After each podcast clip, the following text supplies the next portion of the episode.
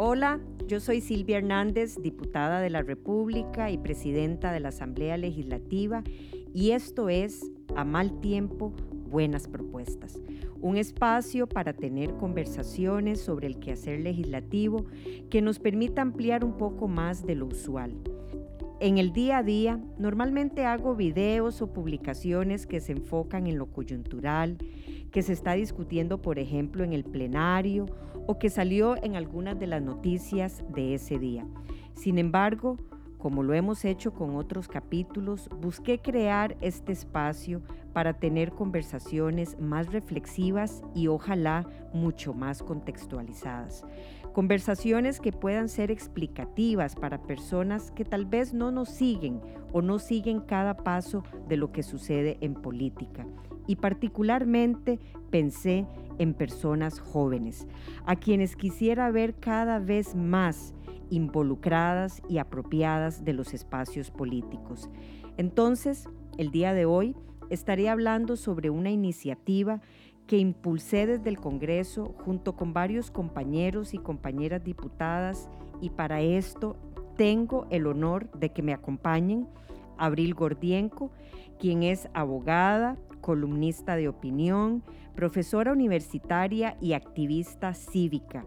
Además, miembro de la organización Poder Ciudadano Ya. Bienvenida, Abril, gracias por acompañarnos. Buenos días, Silvia. Muchísimas gracias por la invitación. Será un gusto además hablar sobre este tema que me apasiona. Muchísimas gracias.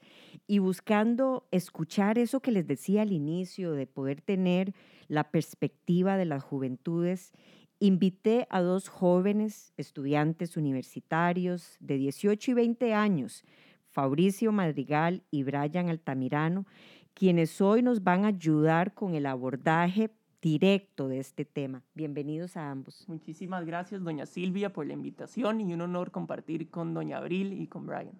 Sumado a las palabras de, de Fabricio, la verdad es que estos espacios son realmente necesarios. Muchas gracias por la invitación. Perfecto. Más bien, Fabricio, te cedo el espacio quizás para que vos puedas iniciar eh, este segmento. Gracias. Este mes que celebramos el Bicentenario, vimos actos cívicos, entonamos los himnos y nos llenamos de discursos. Entonces, naturalmente escuchamos mucho sobre un elemento que como país nos enorgullece, la sólida democracia de la que hoy disfrutamos. Sin embargo, esta democracia no es perfecta. Por el contrario, tenemos retos pendientes por resolver. Y el tema que hoy discutimos, la iniciativa de ley que se denominó voto informado, es ejemplo de ello. Entonces, doña Abril, para comenzar le quería preguntar, ¿qué es lo que usted vio en el país o lo que Poder Ciudadano vio para que surgiera esta ley?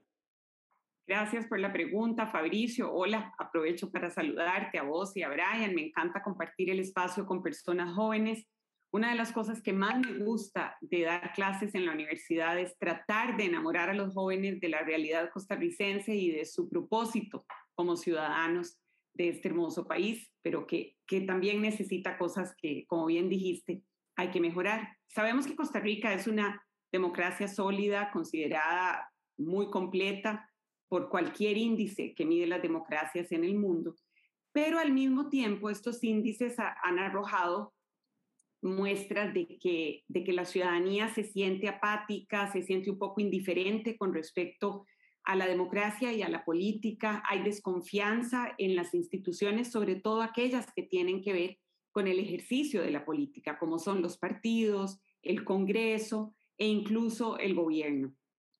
Y esa confianza obviamente es, es una amenaza, es una amenaza para cualquier democracia, aún para una como la nuestra. Y pues nosotros en Poder Ciudadano hemos tratado desde que iniciamos nuestro trabajo hace varios años de analizar cómo podemos ayudar a mejorar la democracia.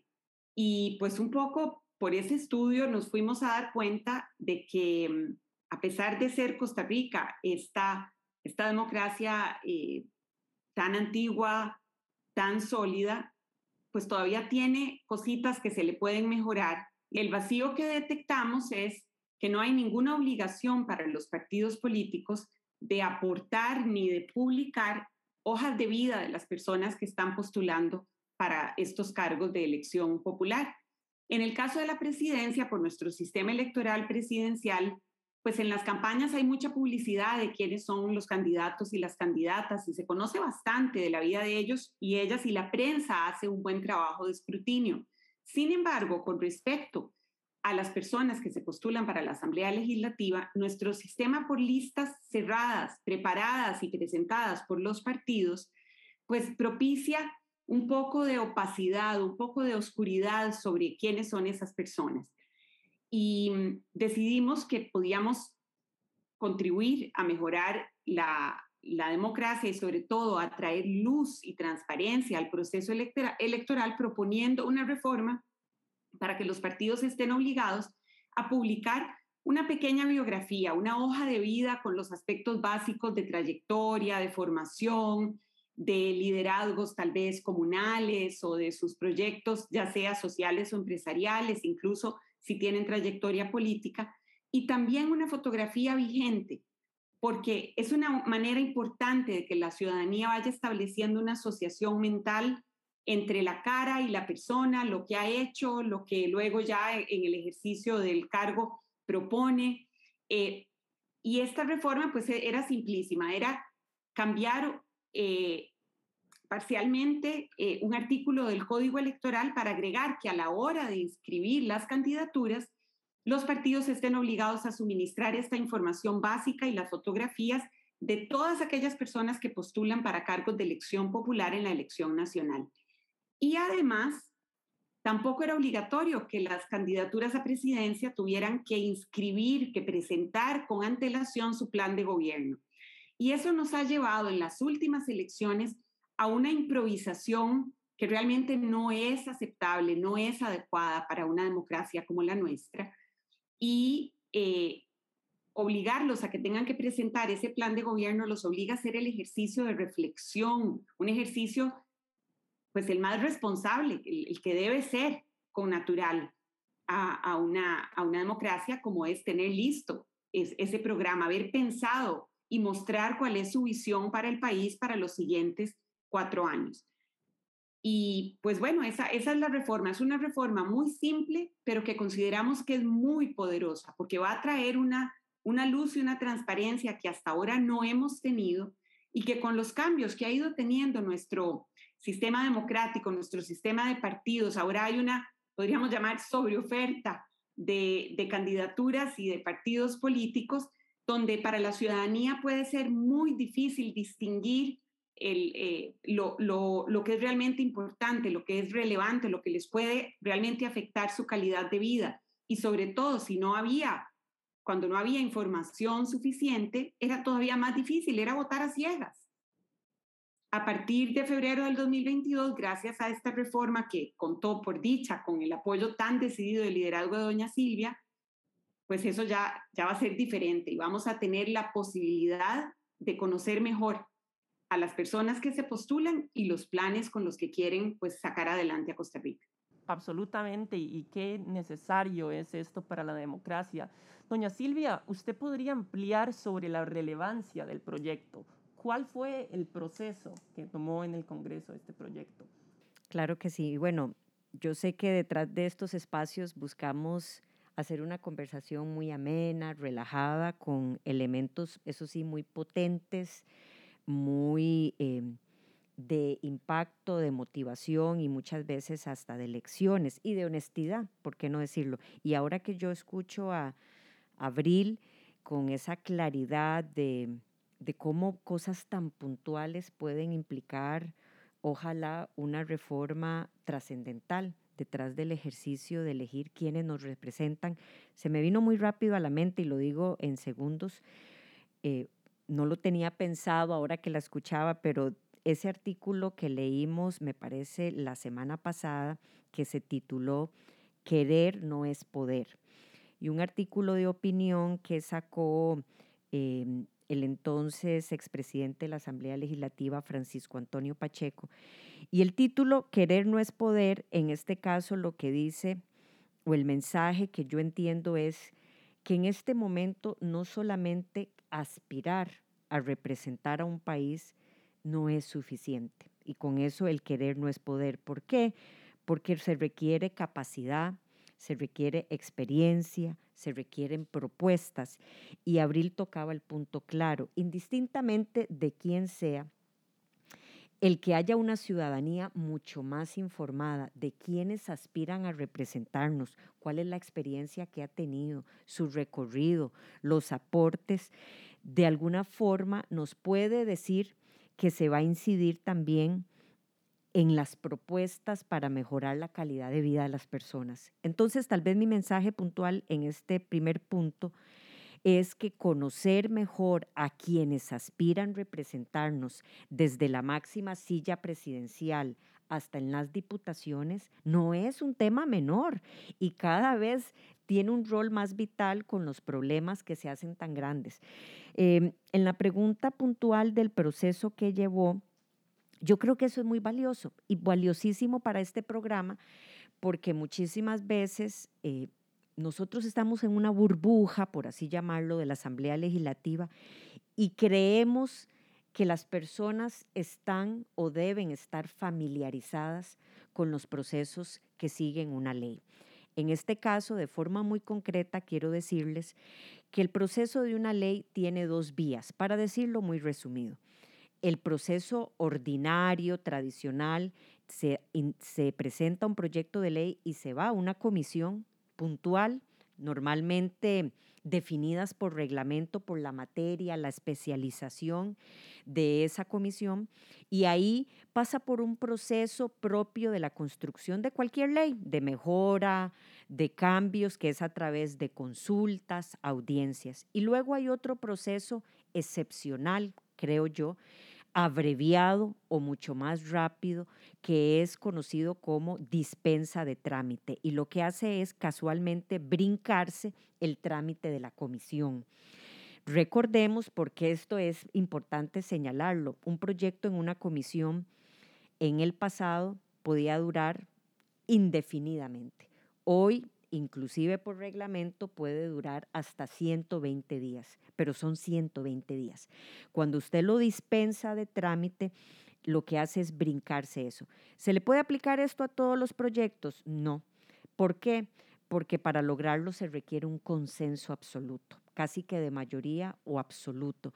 De otra forma, usted no consigue ganar una moción de dispensa de trámite por mayoría en el plenario legislativo, pero además, si llegara a ganarlo forzadamente, podría en el camino llenarse de un montón de mociones en el plenario que no haría que haría muy difícil que este proyecto fluya y a la larga uno termina cediendo y devolverlo mejor a una comisión y haría el proceso muchísimo más largo al final. Este proyecto de ley tuvo ese consenso y pasó por un, eh, un proceso mucho más acelerado que, ojo, ojo, no significa que le falte rigurosidad a los proyectos que pasen por ese proceso mucho más abreviado. La rigurosidad no se pierde. Lo que permite el reglamento de la Asamblea es que en aquellos temas que hay voluntad y consenso podamos caminar más rápido. Y ese es quizás el mensaje que quiero dejar, además de explicar muy brevemente el proceso que siguió, que este proyecto de ley, a pesar de que en la Asamblea Legislativa, si no me falla la memoria, hubo siete candidatos de los propios diputados que aspiran o aspiraron a la silla presidencial y que podría sentir resistencia por el resultado del proyecto, o sea, de, la obligación que hace el proyecto, esa realidad política no impidió que se abrazaran los consensos para que este proyecto ya hoy sea una ley, esté dictaminado, haya sido firmado por el presidente, y concluyo diciendo, ¿por qué? Porque queríamos que aplicara en las elecciones del próximo año y no para las siguientes. Y bueno, me parece que eso es algo importante de señalar de, de mucho de lo que esta Asamblea Legislativa también quiso mandar como mensaje de tener un cambio con este importante proyecto o reforma de ley. Me parece súper importante lo que menciona doña Silvia y doña Abril. Y también es, esta parte de este proyecto es el derecho a la información. Eh, se me hace sumamente interesante escuchar sobre el proceso de creación de esta ley, porque también sorprende que no fuera un requisito previamente el, el, eh, el hecho de este artículo. Además, ya debería haber sido desde muchísimo antes un requisito. Y también una práctica que venga desde las propias candidaturas, como un ejercicio de transparencia con lo que ofrecen en esta carta, que yo lo veo tal vez como un tipo de contrato entre la persona que aspira a este puesto y las personas que podrían votar por esta persona. Pero también hay dos lados de la moneda con respecto a esto, el derecho que tenemos como ciudadanos costarricenses a esta información, pero también al deber que tenemos como informarnos. Con, pues, con este derecho viene también una responsabilidad. Con esta legislación de la que estamos hablando, eh, me parece que se da primero un paso súper importante que es el derecho a estar informados que, y al menos el tener el acceso a esa información para poder tomar una decisión más acertada sobre lo que el país necesita. Sin embargo, la responsabilidad de informarse es una tarea enorme y es la hora que nos corresponde con esta herramienta que se nos da. Doña Abril, se aprobó la ley, pero ahora, ¿cómo logramos que se incorpore en la cultura política? ¿Cómo logramos que las personas verdaderamente aprovechen el derecho a la información? Gracias por la pregunta, es importantísima y, y me encanta viniendo de un joven. Ustedes, los jóvenes, las personas de 35 años para abajo, son eh, los llamados a defender nuestra democracia, a permitir que sobreviva. Y para ello, la mejor vacuna y la mejor garantía de que esa democracia sobreviva con la solidez que nos ha caracterizado es precisamente la información, que usted, el votante informado es la mejor vacuna para cualquier riesgo eh, que, que, que, caiga sobre la democracia. Sin embargo, es cierto, el que, el que de pronto cambie esta ley de una manera tan, eh, en algo tan pequeño, no es que automáticamente los partidos van a mejorar sus listas y ahora solo van a reclutar y van a permitir y van a promover que esas listas estén integradas por las mejores personas, por las más competentes, las más capaces, las más preparadas, las que tienen mayor arraigo en sus comunidades y conocen bien sus necesidades. Y tampoco garantiza que los ciudadanos inmediatamente nos vamos a volver súper proactivos y vamos a estar interesadísimos y vamos a, ir a buscar todo, ¿no? Pues tiene que haber un proceso de cambio. Las reformas importantes toman su tiempo en asentarse pero es una maravilla que, hayamos logrado este cambio a seis meses antes de la, de la elección, porque no solo pues, los partidos van a tener el tiempo de, de, prepararse para presentar eso, sino que los ciudadanos vamos a tener oportunidad de familiarizarnos con este nuevo derecho y esta nueva responsabilidad, como muy bien decís.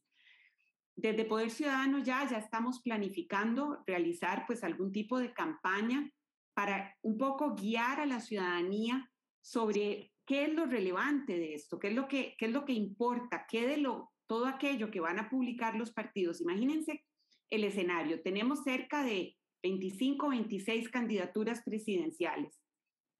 Si todas, eh, bueno, que todas van a tener que presentar el plan de gobierno, pero además probablemente todas van a presentar sus, sus candidaturas para la Asamblea Legislativa. Son 57 por partido por 25 o más partidos. Eh, eso es muchísima información. ¿Cómo vamos a hacer como ciudadanos para, para asimilar todo eso? Entonces, pues bueno, lo primero que queremos hacer desde Poder Ciudadano es guiarlos un poco sobre qué buscar, qué es lo que les va a impactar a su calidad de vida, eh, qué temas son los verdaderamente importantes para que, para que una vez que, que puedan más o menos revisar toda esa información algunas personas lo harán eh, muy concienzudamente, otras lo harán por encima, otras revisarán únicamente aquellos partidos que creen que tienen más probabilidades de ganar, otros revisarán solamente los requisitos de las candidaturas a, diputación de su provincia, pues que son las que, sobre las que en realidad van a tener eh, que decidir con su voto. Pero es importante que sepan además ¿Qué, de todo eso que les van a ofrecer puede ser nada más una venta de humo, una venta de, ¿verdad? de apariencias y de, cosas que pueden sonar muy bien, pero que no, no aportan realmente o que no, no está claro cómo las van a hacer? Y, y es importante entonces que poco a poco, este va a ser, e, e, esta primera elección va a ser como el laboratorio de, de este proyecto, porque la ciudadanía por primera vez va a poder entrar a la página web del Tribunal Supremo de Elecciones y va a encontrar fotos y biografías de todas las personas que se están proponiendo y va a encontrar el plan de gobierno. En la era de la información, ustedes los jóvenes, que todos están familiarizados con la tecnología, con las búsquedas rápidas por Internet, por primera vez van a poder aprovechar estos recursos tecnológicos para buscar esa información. Espero que los partidos, además de cumplir con el requisito formal de entregárselo al tribunal, también lo publiquen en sus redes sociales, en sus propios eh, sitios web de los partidos, para que los ciudadanos tengamos muchos lugares a donde ir a buscar, para que si a mí me, si a mí me llama la atención X partido o X candidata, yo, yo pueda ir a la página de ese partido y buscar lo más relevante, que puede ser las propuestas, pero también qué, qué dice la biografía de estas personas, de su carácter, de su visión para el país, qué han hecho, qué nos ofrecen, qué modelo de desarrollo es el que les gusta, cuál es su ideología. Todo eso es muy importante para que podamos tomar esta decisión de una manera responsable, para que tengamos una, un abordaje crítico hacia, hacia toda esa información que habiendo esta cantidad tan grande de, partidos y de propuestas, puede ser un poquito abrumadora.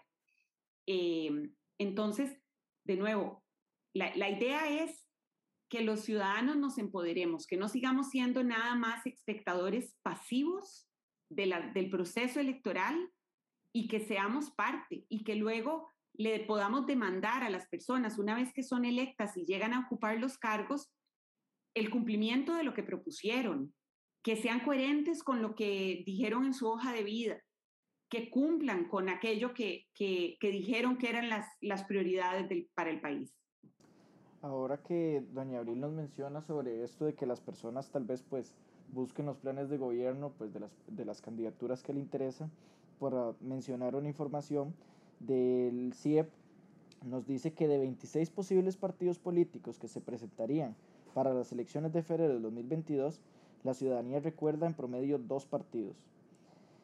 En relación con las posibles candidaturas de 26 personas que podrían estar compitiendo para la presidencia de la República, en promedio las personas pueden mencionar una persona.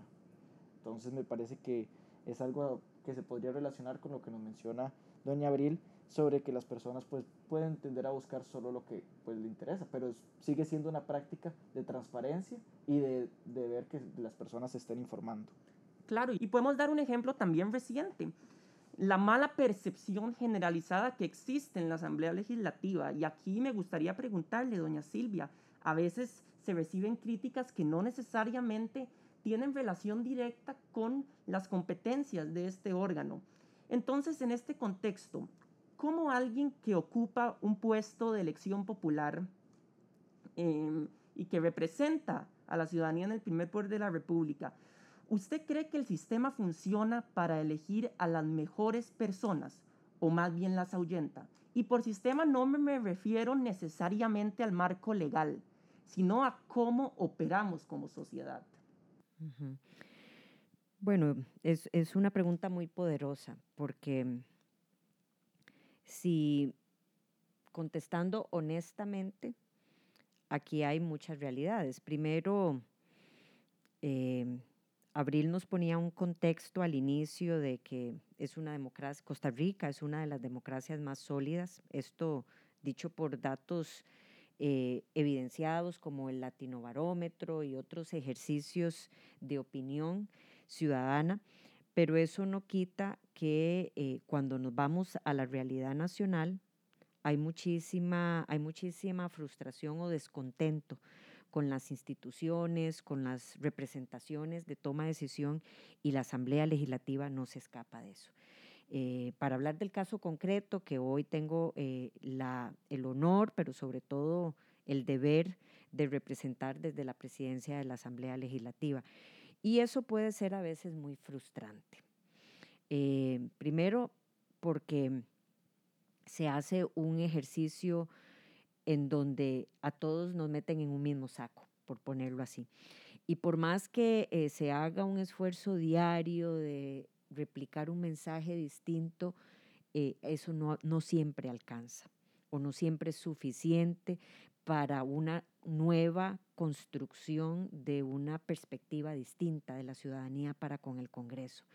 Entonces, eso no significa que hayan eh, solo funcionarios públicos malos, eso es falso, eso es mentira, y problemas como los que vemos, como casos de corrupción que han salido a la luz, inclusive en temas de infraestructura, de forma reciente, le echan más sal a la herida, por así decirlo, porque también es cierto que existen problemas serios en, en quienes representamos a las y los ciudadanos. Pero quizás mi mensaje honesto es que mm, con respecto a este proyecto de ley y la discusión tan potente que estamos teniendo, entre más haya una ciudadanía informada o que construya una cultura a querer demandar por la capacidad, por la experiencia, por, por los ejemplos de manejos en temas complejos, por los proyectos que defendió o los que no defendió del todo, eh, si fue diputado o diputada o por lo que ha hecho en su trayectoria. Yo creo que eso va sin duda alguna obligar a que como ciudadanía haya más interés de buenas personas en sumarse porque entonces hay más interés de la ciudadanía de sentirse mejor representada.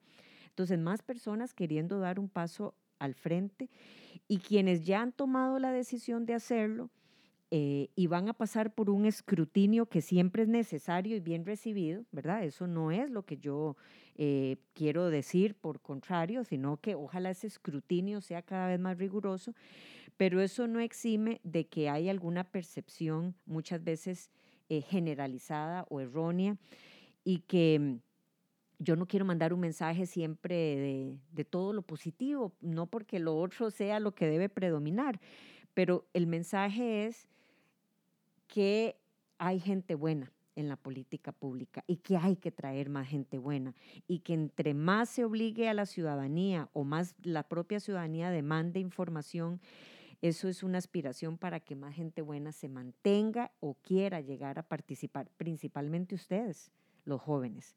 Eh, yo les pongo un ejemplo puntual con este hilo conductor que nos trae Abril muy importante. Tal vez en lo abstracto la gente dirá, ¿y yo por qué? O está bien que un candidato esté obligado a presentar su programa de gobierno. Es que esa es la oferta democrática. Pero les voy a poner desde un ejemplo práctico. En la campaña anterior, más allá de que inclusive llegáramos a una segunda ronda no teniendo los programas de gobierno, o sea, pasamos una primera ronda sin que la ciudadanía supiera cuál era la oferta electoral, o sea, cómo se iban a arreglar los problemas de desigualdad, de seguridad, económicos, desempleo, pobreza, etcétera. Sin tener eso sobre la mesa, llegamos a la Asamblea Legislativa con eh, una elección ya hecha, con las representaciones de partidos políticos y llegaron decisiones difíciles en medio de la sostenibilidad fiscal, por ejemplo. Y cuando usted no tiene una oferta electoral donde usted pueda decir, mire, usted prometió esto, pero hoy está votando así, usted primero tiene cómo contrastar si alguien había ofrecido apoyar sostenibilidad fiscal, la reforma fiscal, por lo necesaria que era.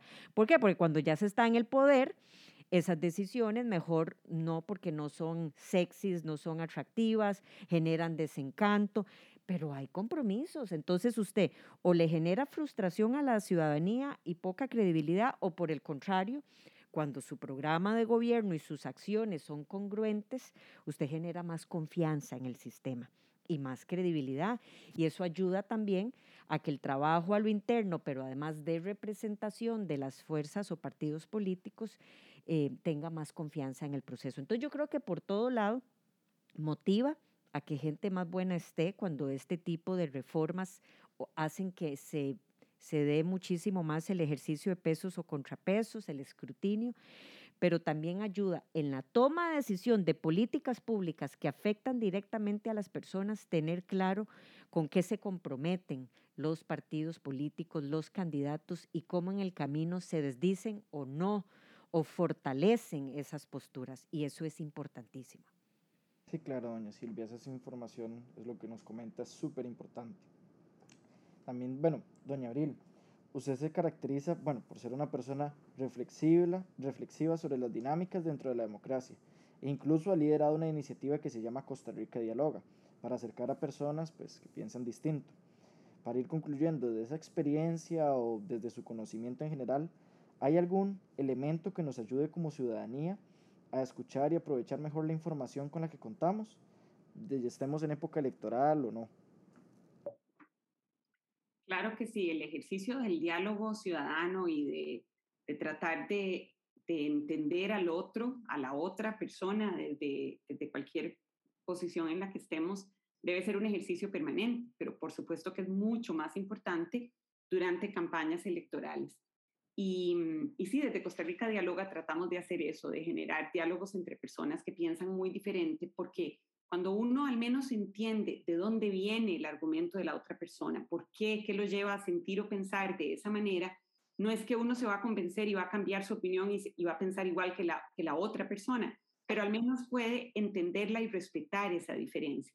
Entonces, realmente la, la herramienta más importante para, para bajar la por polarización y mejorar el diálogo es practicar una escucha activa, es realmente tratar de entender de dónde viene la otra persona, qué la mueve, qué, qué le preocupa, entender sus razones. Y lo bueno, la relación que yo puedo hacer entre este proyecto y la capacidad que tengamos de mejorar el diálogo y la paz social es que este proyecto da una información que antes no teníamos y que nos va a permitir superar sesgos inconscientes, nos va a permitir superar mitos, nos va a permitir superar fake news, falsedades que anden por ahí circulando, porque esos sesgos y esas falsedades y esas percepciones eh, muchas veces equivocadas o parcializadas son en general lo que mueve el, el conflicto, lo que le, le, le, pone, digamos, combustible a la polarización, a la falta de capacidad de diálogo, a la dificultad para encontrar eh, puntos de, de, encuentro, porque la, la, la democracia es importante que tenga pluralidad y diferencias ideológicas de un extremo al otro, ojalá un abanico amplio, pero necesita que haya fundamentalmente puntos de encuentro, porque solo eh, en esos puntos de encuentro donde a partir de ahí es donde se puede construir proyectos para el país. Y mm, quiero cerrar rescatando algo que para mí es muy importante de este proyecto y que es señero, en mi opinión, y es, este proyecto nació de un grupo ciudadano, de un grupo de personas de diferentes colores políticos a los que nos une el amor por el país y el, y el deseo de que nuestra democracia se mantenga viva, robusta, sólida y que sea cada vez más transparente y que se mantenga al servicio de la ciudadanía. Y con este proyecto demostramos que los ciudadanos sí podemos tener incidencia, que sí podemos participar en la toma de decisiones, que sí podemos contribuir y aportar yo, al igual que doña Silvia, creo que desde la política es probablemente el, lugar desde donde más se puede transformar un país. Nada tiene el impacto que tiene la política pública, por, la capacidad, por el músculo, por los recursos, por todo lo que implica el aparato del Estado para transformar el país. Pero desde la ciudadanía lo podemos hacer también, aunque sea a poquitos, pero podemos cambiar el país. Y para eso tenemos que estar interesados en el país y tenemos que estar interesados en lo que ocurre y tenemos que estar bien informados y bien informadas para poder hacer propuestas pertinentes y oportunas. Gracias, doña Abril, de verdad un valiosísimo aporte. Este será mi primer voto, entonces ir con esta escuela es, es algo y espero que los jóvenes que votarán también por primera vez escuchen esto, que de verdad los nutriría un montón. Doña Silvia, ¿puede ayudarnos a concluir esta conversación con una breve reflexión final sobre la importancia de asumir la responsabilidad de informarse? A mí me gustaría poner sobre la mesa ese, dicho de que no hay, en política no hay sillas vacías. ¿Y eso qué significa? Que cada cuatro años en procesos de democracia, en procesos democráticos, nosotros cambiamos autoridades. Y eso más que verse como eh, borrón y cuenta nueva o cambios que a veces eh, generan resistencia, por el contrario es de celebrarse, número uno, que tenemos como país esa enorme posibilidad. Y lo otro, yo tengo esto de, mi papá, se los, se los confieso, que él en, siempre me decía muchos de estos dichos de ceder. Eh, si usted no ejerce el voto o no se informa, usted cede poder. Usted cede su poder, porque usted con sus decisiones informadas, usted le va a dar poder a otra persona a través de la representación que podemos ejercer como ciudadanos. Entonces siempre desde el colegio me decía, no ceda poder, porque usted va a ceder su poder? Eso es lo más importante que usted tiene.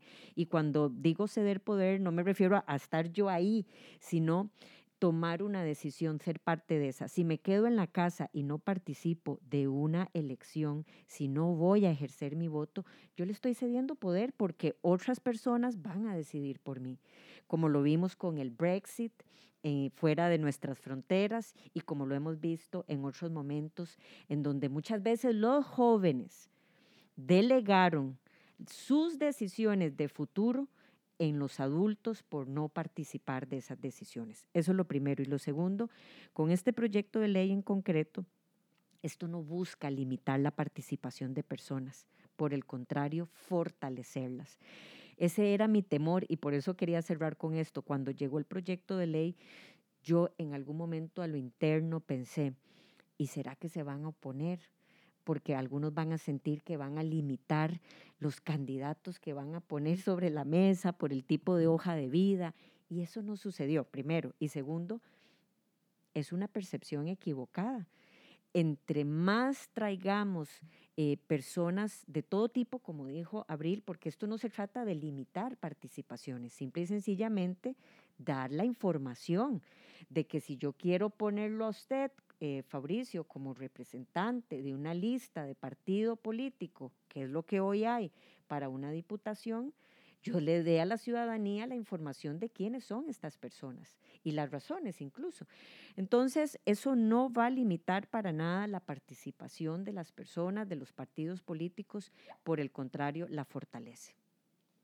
Muchísimas gracias por invitarnos y por esta importante reflexión de verdad, repito, me siento muy contento y creo que vos también es el primer voto de que vamos bien nutridos a esta elección. Sí, como lo dice Fabri, creo que nos da una visión y las juventudes en sí sobre lo que tenemos que hacer y pues una buena práctica, como lo decía doña Abril, de una democracia sana y que va cambiando para mejor cada día. Yo les quiero agradecer a, a, ustedes y quienes sacaron el ratito para escucharnos en el carro, en otro espacio, en la casa, el fin de semana, donde sea.